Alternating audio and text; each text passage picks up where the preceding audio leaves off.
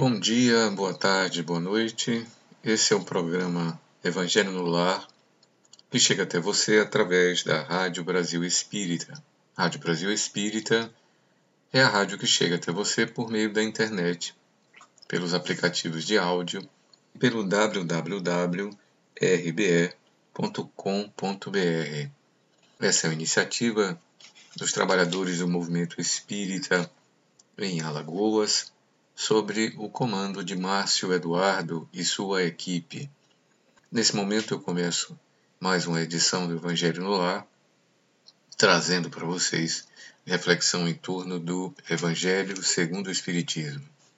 Eu me chamo Josael Bruno e me coloco, nesse instante, a serviço da equipe de trabalhadores da Rádio Brasil Espírita. A Rádio Brasil Espírita tem como propósito a divulgação da doutrina espírita. Esse é um dos seus programas, Evangelho no Lar, do dia de hoje. Chega até você normalmente a partir dos sábados, sábados a partir das oito e meia da manhã. Saúdo a todos em nome de Jesus e convido para que possamos juntos refletir em torno do Evangelho segundo o Espiritismo. Como de costume, a partir de agora vamos ler uma página introdutória e vamos reiniciar o livro Caridade no Dia a Dia, cujas mensagens encerramos na última edição. E vamos com Caridade Sempre. Em tudo que você fizer, não se esqueça de adicionar um pouco de caridade, pois suas ações reverberam no universo, alterando sua configuração. Caridade é bem que se deseja, que se imagina e que se realiza em favor da paz, do bem comum e da harmonia à sua volta. Quando age com caridade, você estabelece sintonia com as leis da vida, favorecendo a evolução ao seu redor pela caridade. É pela caridade que o espírito atualiza a sua fraternidade, tornando mais consciente sua permanente conexão com o Criador. Em todos os momentos de sua vida, independentemente de onde e como quem você esteja, inclua a ação caridosa em favor de todos. O bem que você faz produz vibrações que se espalham para sempre, tornando-se onda positiva que atinge a realidade à sua volta. Mesmo quando sozinho, na intimidade dos seus momentos solitários, não deixe de pensar no bem e em proporcionar o bem onde você estiver. Caridade que se faz é melhoria que se promove na realidade em que se vive, bem como é comportamento que certamente será ser espelhado, que certamente será ser espelhado pelo outro. Em suas orações, nos diálogos que resolveu estabelecer com o Criador da vida, inclua o desejo de fazer caridade, ampliando sua felicidade para além de si mesmo, em consonância com seus desígnios. A caridade é a oração viva cujo alcance transcende o favorecimento pessoal, penetrando o coração do outro. A caridade é carta viva na direção daquele que tem esperança em ser contatado pelo Criador, proporcionando-lhe um destino melhor. A caridade dirigida a você é resposta da vida, retornando como o bom que você merece, o bem que você merece. Quando fizer suas reflexões nas análises que construir a respeito da vida e nas ideias que elaborar, seja sempre caridoso com os outros, pois eles, tanto quanto você, merecem o melhor para que façam sempre bem a todos. Pense sempre de forma a construir uma realidade favorável ao bem comum, na qual as pessoas se sintam responsáveis em oferecer o seu melhor e em compartilhar um destino promissor. Coloque sua imaginação a serviço do bem, do amor, da caridade e da paz. Essa foi a página Caridade Sempre, do livro Caridade no Dia a Dia, do autor Adenauer Novaes, Fundação La Harmonia. E é com essa mensagem que nós iniciamos o evangelho desta nossa desse nosso dia, dessa nossa manhã, dessa nossa tarde, dessa nossa noite, lembrando e como esse evangelho fica disponível para que você possa ouvir através das plataformas de áudio, você pode ouvir quantas vezes quiser, pode recomendar aos seus amigos e mais. Você pode escutar a qualquer dia, a qualquer hora, a qualquer momento. Então eu convido você nesse instante a nós refletirmos sobre o capítulo 6 do Evangelho segundo o Espiritismo. Nós começamos na última oportunidade, na última vez, o capítulo intitulado O Cristo Consolador. E nós lemos as mensagens de 1 a 4.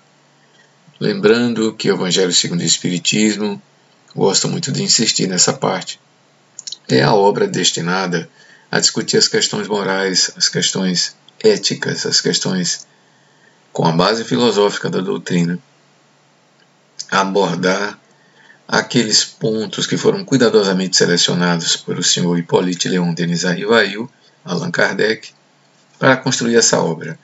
Essa obra é uma obra de caráter religioso.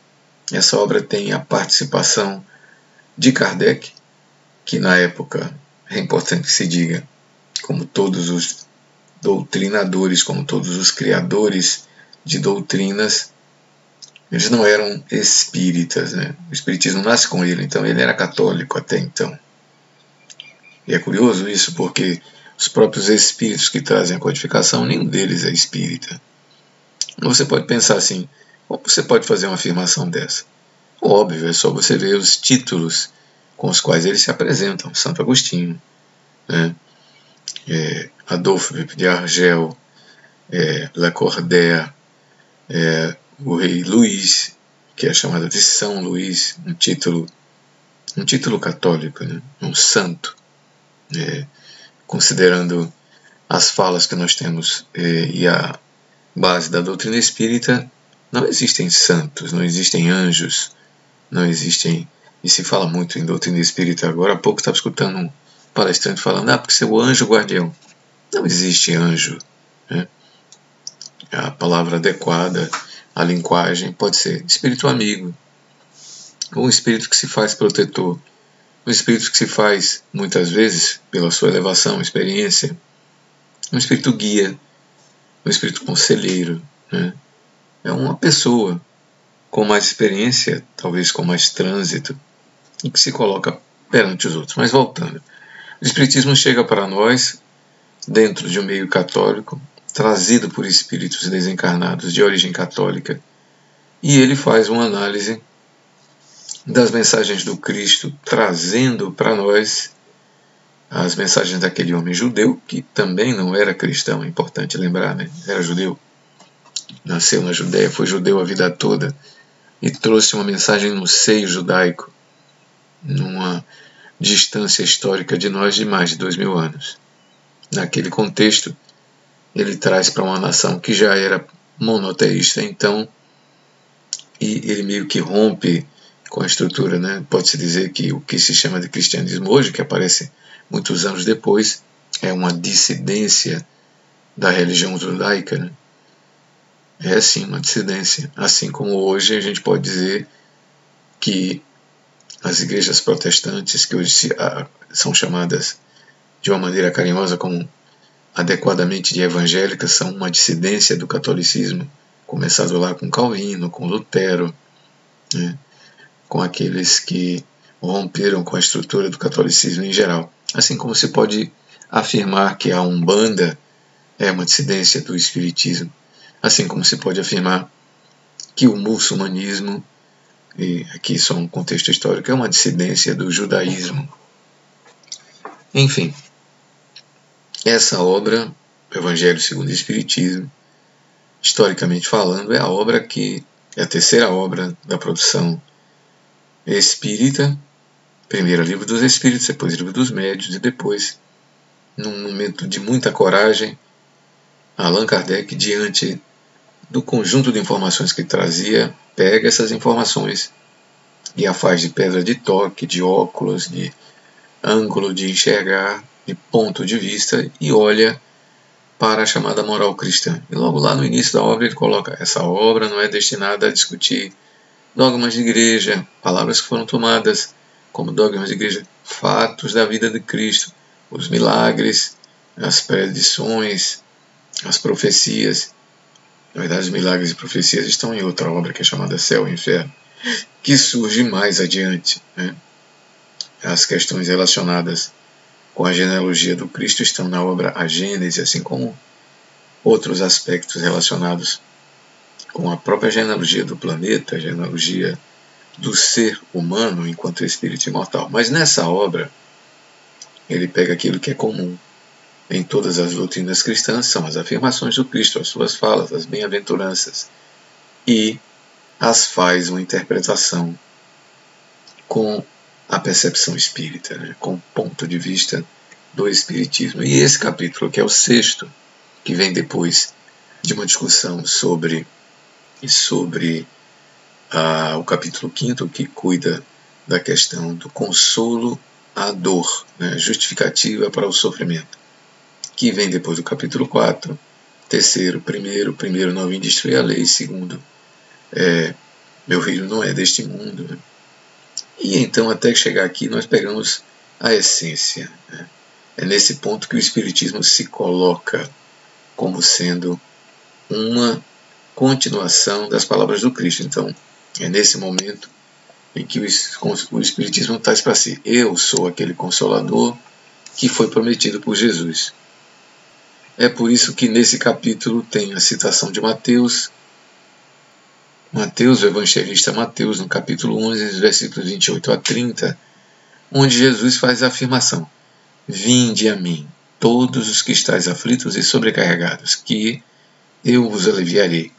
Tomai sobre vós o meu jugo e aprendei comigo, sobrando e humilde de coração, e achareis repouso para as vossas almas, pois é suave o meu jugo e leve é o meu fardo. Então, é nesse ponto que, que Jesus diz: Eu sou para vocês o Consolador. E adiante, né, ele, em João capítulo 14, versículos 15, versículo 17, versículo 16, ele faz a promessa, lembrando que o Evangelho de João é o Evangelho apocalíptico, né? é o Evangelho de promessas, é o Evangelho de revelações. É um Evangelho que é construído quando João já está com 80 anos, na ilha de Pátamos. Né? E ele narra as coisas e é copiado por aqueles que o cercavam. Né? Ele faz um evangelho de memória, digamos assim, né?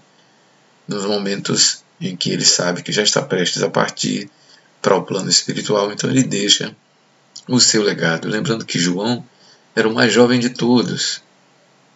Né? É bom lembrar que isso é memória de sua juventude mas tem um contexto histórico e um contexto importante. Veja só: se me amais, guardai meus mandamentos. Eu rogarei a meu Pai, e ele vos enviará outro consolador.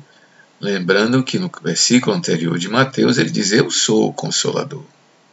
Vinde a mim, vocês que estão aflitos, que vocês vão encontrar repouso de suas almas.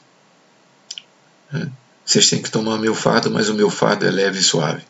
Então estou aqui para consolar vocês. Venham todos a mim. Né? Abre os braços. É possível imaginar o Cristo de braços abertos dizendo: Vinde a mim todos que estáis aflitos. E aqui em João ele diz: Bom, agora que vocês estão comigo, se vocês me amam, guardem tudo aquilo que eu falei, tá? E eu rogarei ao meu Pai, e ele vos enviará outro consolador a fim de que fique eternamente convosco. E ele chama de Consolador de Espírito de Verdade, que o mundo não pode receber, porque não o vê e absolutamente não o conhece. Mas quanto a vós, conhecê-los-ei, pois ficará convosco e estará em vós. Porém, o Consolador, que é o Espírito Santo, que meu Pai enviará em meu nome, vos ensinará todas as coisas e vos fará recordar tudo o que já foi dito. Mateus capítulo 14, um pedaço do versículo 15, outro do versículo 17 e do versículo 26. Né? Kardec faz uma análise muito cuidadosa disso dizendo que de fato se precisava que mandasse um consolador, porque o homem daquela época, assim como da época de hoje, nesse interregno, não tinha condição de compreender e certamente teria perdido ao longo da história. As coisas teriam sido adulteradas, a verdade teria sido esquecida e o homem teria entrado em outro período de trevas. Pois bem, então hoje vamos para as instruções dos Espíritos. O item 5 chama-se Advento do Espírito da Verdade. E vamos à leitura. Venho, como outrora, aos transviados filhos de Israel, trazer-vos a verdade e dissipar as trevas. Escutai-me, o Espiritismo, como o fez antigamente a minha palavra, tem de lembrar aos incrédulos que acima deles reina a imutável verdade. O Deus bom, o Deus grande, que faz germinem as plantas e se levantem as ondas, revelei a doutrina divinal, como um ceifeiro reunia em feixes o bem espalhado, bem esparso no seio da humanidade. E disse: Vinde a mim todos que sofreis. Mas, ingratos, os homens afastaram-se do caminho reto e largo que conduz ao reino do meu Pai, e enveredaram pelas ásperas sendas da impiedade. Meu Pai não quer aniquilar a raça humana, quer que, ajudando-vos uns aos outros, mortos e vivos, isto é, mortos segundo a carne, por, por quanto a morte não existe, vos socorrais mutuamente, e que se faça ouvir não mais a voz dos profetas e dos apóstolos, mas a dos que já viveram na terra, os que já não vivem na terra, aclamar, orai e crede, pois que a morte é a ressurreição sendo a vida a prova buscada durante a qual as virtudes que houverdes cultivado crescerão e se desenvolverão como o cedro. Homens fracos, que compreendeis as trevas das vossas inteligências, não afasteis o facho que a clemência divina vos coloca nas mãos, para vos clarear os caminhos e reconduzir-vos, filhos perdidos, ao regaço do vosso Pai. Sinto-me por demasiado tomado de compaixão pelas vossas misérias, pela vossa fraqueza imensa, para deixar de estender a mão socorredora aos infelizes transviados que, vendo o céu, caem nos abismos do erro. Crede, amai, meditai sobre as coisas que vos são reveladas. Não mistureis o joio com a boa semente, as utopias com as verdades. Espíritas, amai-vos. Este o primeiro ensinamento. Instruí-vos. Este o segundo. No cristianismo encontram-se todas as verdades. São de origem humana os erros que nele se enraizaram. Eis que, do além-túmulo, que julgáveis o nada, vozes vos clamam: Irmãos, nada perece. Jesus Cristo é o vencedor do mal. Sede os vencedores da impiedade. Essa mensagem é assinada pelo Espírito de Verdade e foi recebida na cidade de Paris no ano de 1860. É sobre ela que nós vamos conversar. Uma outra igual a ela, com o mesmo título, prossegue no item 6, que vem meio que complementar. É do mesmo autor e é, também só que do ano seguinte, na cidade de Paris. Então vamos lê-la também porque ela complementa a anterior. Venho instruir e consolar os pobres deserdados. Venho dizer-lhes que elevem sua resignação ao nível de suas provas, que chorem, porquanto a dor foi sagrada no jardim das oliveiras, mas que esperem, pois também a eles, os anjos consoladores, lhes virão enxugar as lágrimas. Interessante um destaque aqui novamente a expressão anjos, né? Que é uma expressão que é muito comum na codificação, mas que, de fato, num contexto mais atual, a própria codificação coloca que esses seres simbolicamente representam seres que já ultrapassaram certos patamares né, a palavra, o termo mais adequado não seria esse. Mas como simbolismo que ele traz é uma ideia de realmente um ser que já superou certas coisas, embora é, na sua concepção católica eles assim foram criados, né? foram criados diferenciados para serem uh, braços, pernas, mãos e olhos do Criador. Essa é uma visão que pouco a pouco a gente vai abandonando, né? E até por achar que é adequado à linguagem a gente falar como espíritos que já alcançaram certos graus, são pessoas mais elevadas, né? moral, intelectual e em habilidades já conquistaram certos patamares e se colocam como agentes da vontade divina. Em qualquer nível, qualquer espírito pode ser e deve ser conscientemente agente da bondade divina, do projeto de Deus, da execução dos desígnios do Criador. Mas prosseguindo, esses espíritos consoladores, né, anjos, como aqui são chamados, virão enxugar as lágrimas. É mais uma vez uma fala de consolação. Prosseguindo. Obreiros, traçai o vosso sul. Recomeçai no dia seguinte o afanoso labor da véspera. O trabalho das vossas mãos vos fornece cor aos corpos o pão terrestre. Vossas almas, porém, não estão esquecidas, e eu, o jardineiro divino, as cultivo no silêncio dos vossos pensamentos. Quando soar a hora do repouso, e a trama da vida se vos escapar das mãos, e vossos olhos se fecharem para a luz, sentireis que surge em vós e germina a minha preciosa semente. Nada fica perdido no reino do vosso Pai, e os vossos suores e misérias formam o tesouro que vos tornará rico nas esferas superiores, onde a luz substitui as trevas e onde o mais desnudo dentro de vós será talvez o mais resplandecente. Em verdade vos digo: os que carregam seus fardos e assistem seus irmãos são bem amados meus. Instruí-vos na preciosa doutrina que dissipa o erro das revoltas e vos mostra o sublime objetivo da provação humana. Assim como o vento varre a poeira, que também o sopro dos espíritos dissipe os vossos despeitos contra os ricos do mundo, que são, não raro, muito miseráveis, porquanto se acham sujeitos a provas mais perigosas do que as vossas. Estou convosco, e meu apóstolo vos instrui.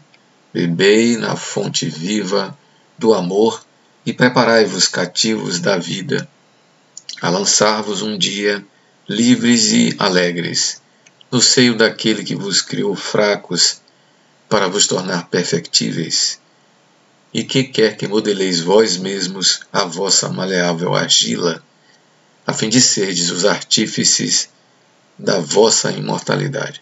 Essa mensagem é fantástica. Nesse parágrafo tem um conteúdo tão profundo e rico que vale a pena se debruçar e fazer uma análise cuidadosa. Né? Primeiro, é uma mensagem de profunda esperança. Né?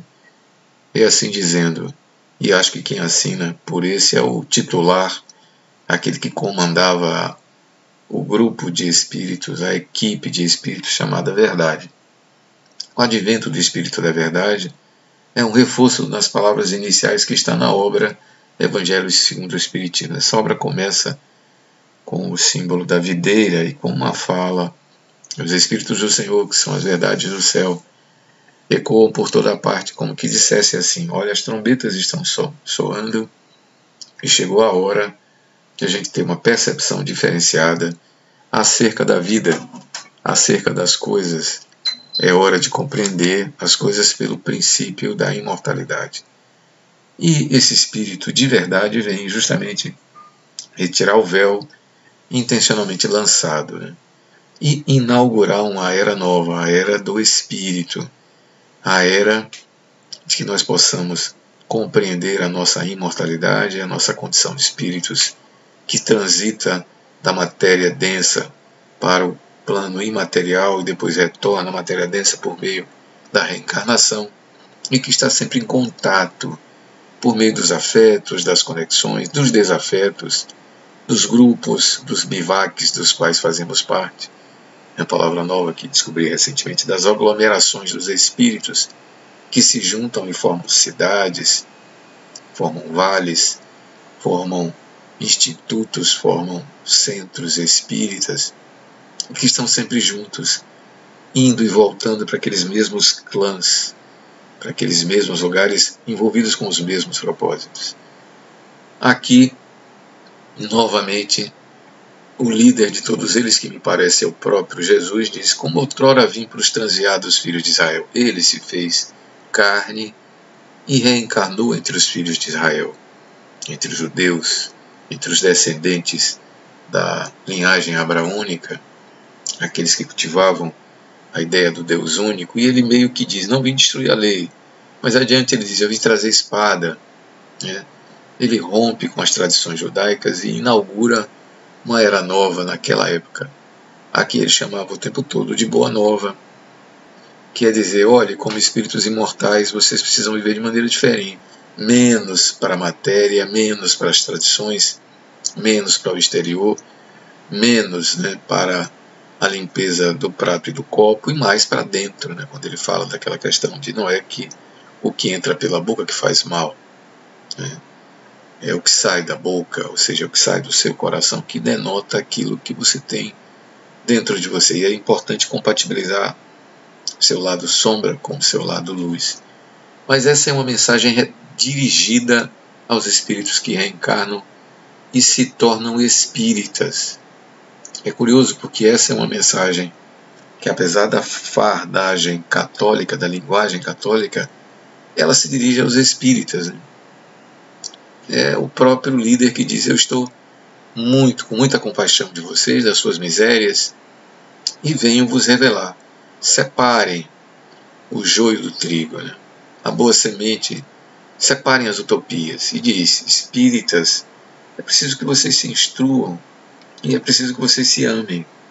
Ou seja, é necessário aí o saber, a academia, a filosofia, a ciência. É preciso avançar no conhecimento das coisas.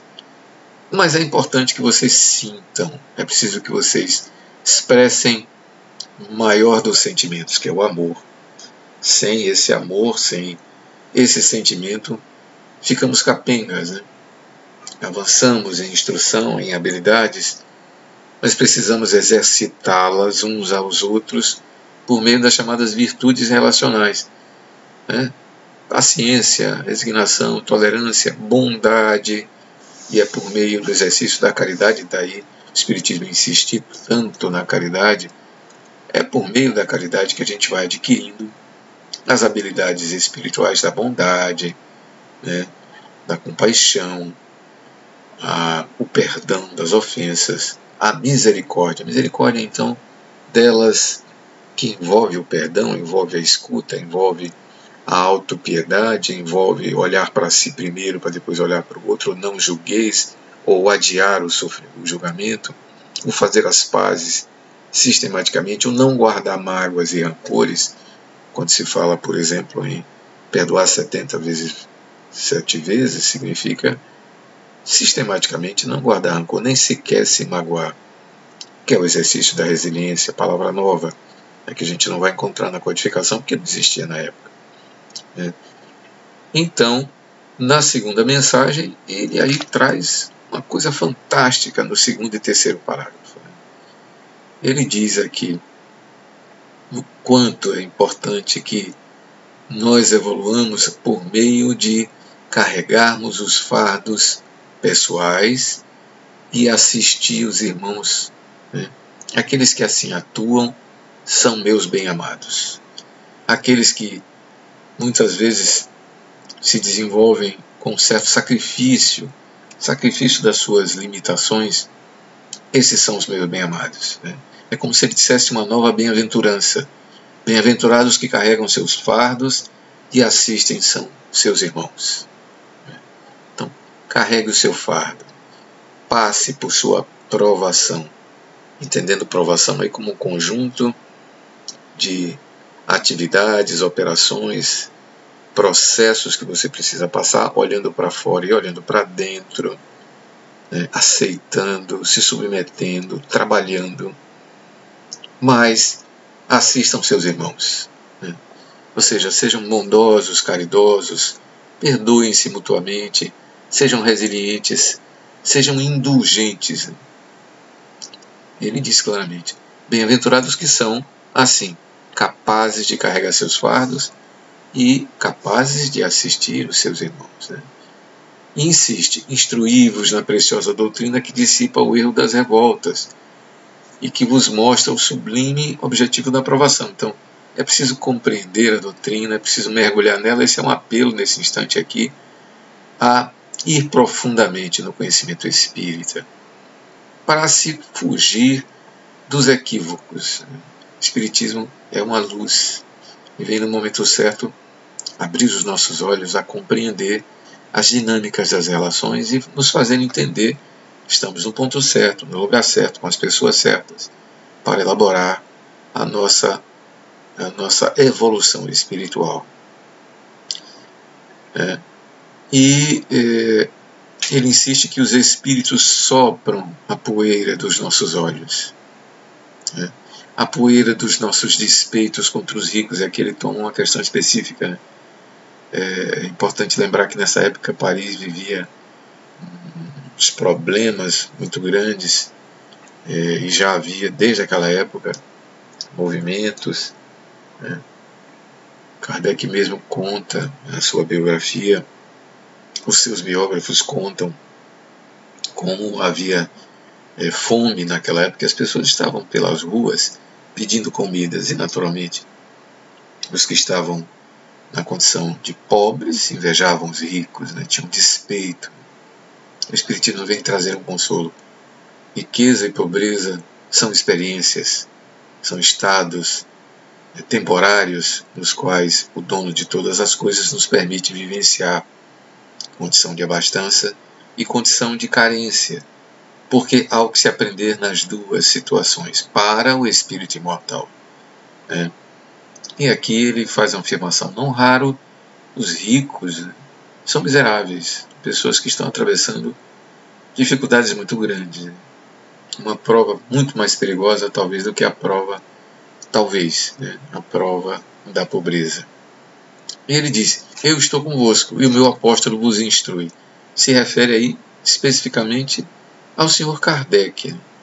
Ele não nos abandona, quem? O líder do grupo Verdade, que me parece é o próprio Cristo, é o próprio Jesus, nascido em Nazaré, que volta agora liderando essa equipe e que diz: Eu estou com vocês. E meu apóstolo, quem? Kardec, que agora traz essa, essa revelação tão complexa, tão estruturada, tão importante.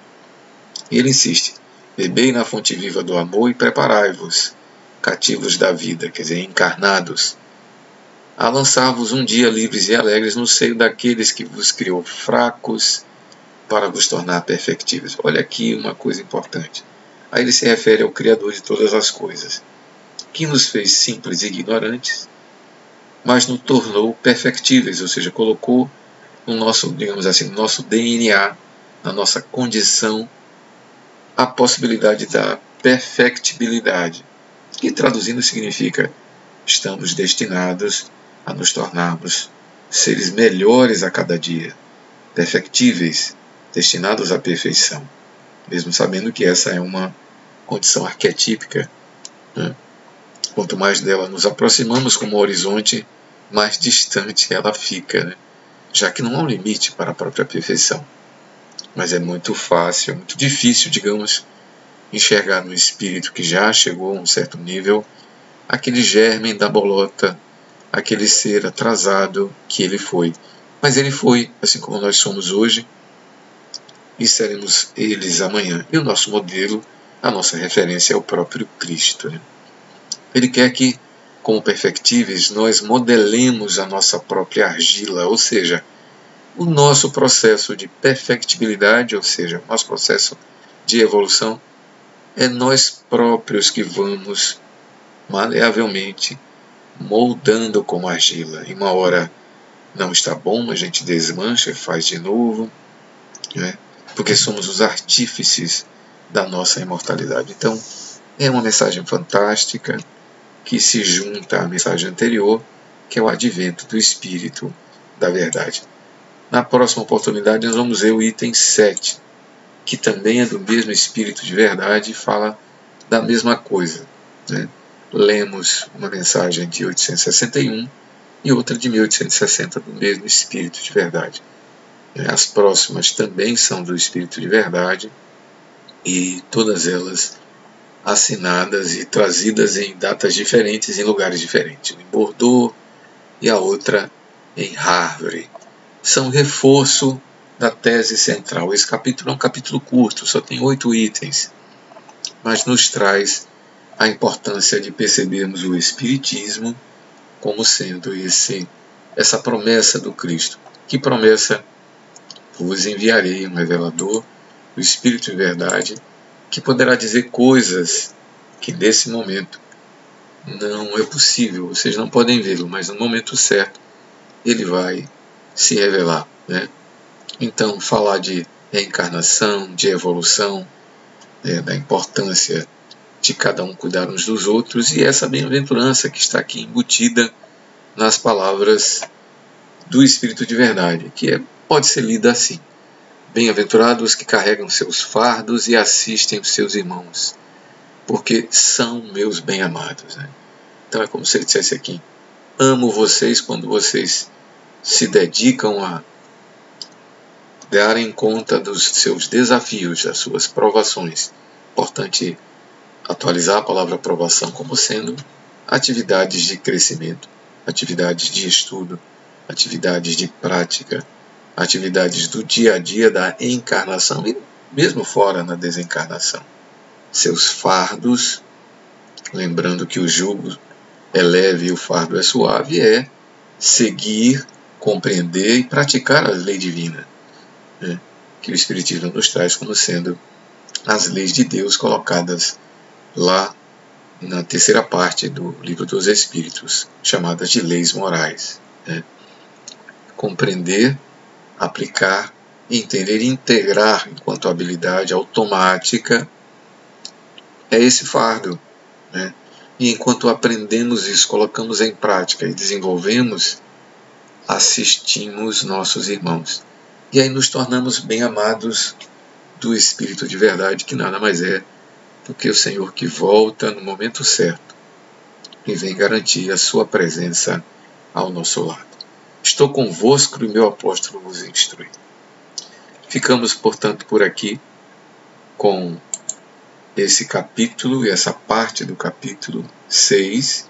Convidamos a todos, então, para que nesse instante agradeçamos a Deus, peçamos à queridíssima Mãe Maria Santíssima, a Interventora, a Misericórdia, para que a sua luz chegue aos corações dos países em guerras. Queríamos aqui convidar vocês a projetarem luz azul, projetarem em suas mentes e seus corações o desejo de paz, mas que ela se transforme em luz azul e atinja o coração e a mente dos dois envolvidos nos países em guerra, seus líderes máximos, o Sr. Putin e o Zelensky, que as, eles sejam envolvidos nesse instante. Sim, nós somos seres todos com potencial de amor e de oração. E pela oração, peço nesse instante que imploremos a Mãe Santíssima, que envolva os dois com seu manto azul, manto de misericórdia,